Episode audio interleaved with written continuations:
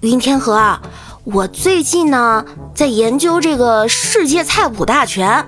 哎，你看啊，法国有鹅肝，日本有和牛，俄罗斯有鱼子酱，那我们中国有什么顶级食材呢？唐僧肉。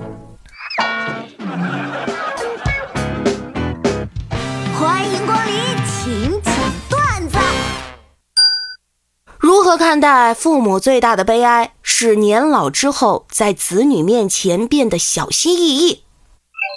嘿，谢邀，我把这句话问了我爸，我爸一脸诧异的跟我说：“嗯，如果父母有一定的经济能力，那根本不用担心儿女对他不好，经济基础决定上层建筑，对不对？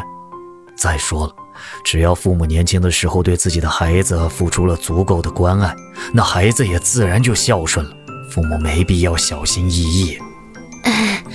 您说的有道理，不过您就不怕我长大了有钱了，翅膀硬了就不听话了？哼，你想多了，你从来就没听过话。顺便，你不会比我有钱的，别把自己想得太美好。那那那那。那你不怕以后你病得起不来床，我把你管在？半夜两点不睡觉，光吃肉不吃菜，不运动只喝饮料，你能活过我再说吧。这个找对象啊，绝对不能找两种人。第一种是有对象的，咱不能干那种缺德事儿。第二种呢是没对象的，别人不要的东西。咱们凭什么要呢？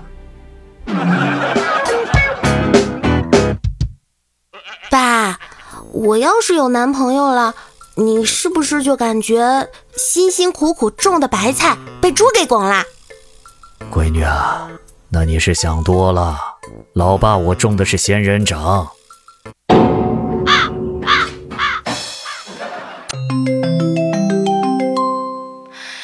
PPT 啊，现在做的还是不够简洁明了，你得清晰的让客户知道我们公司的优势，对不对？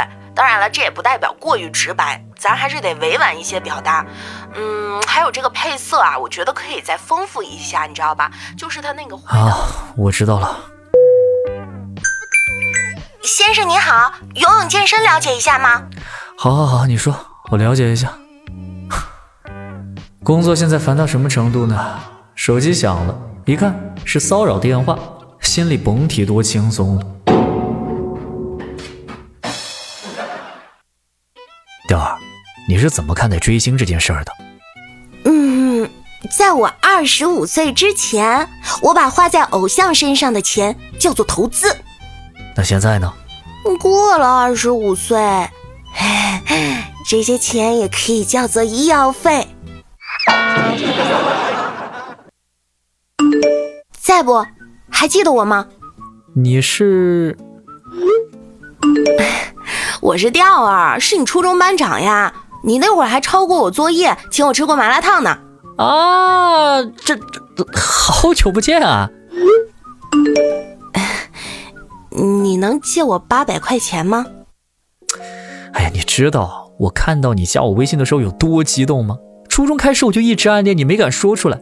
现在你终于主动加我了。我也不想再错过你了，我喜欢你，我们可以在一起试试吗？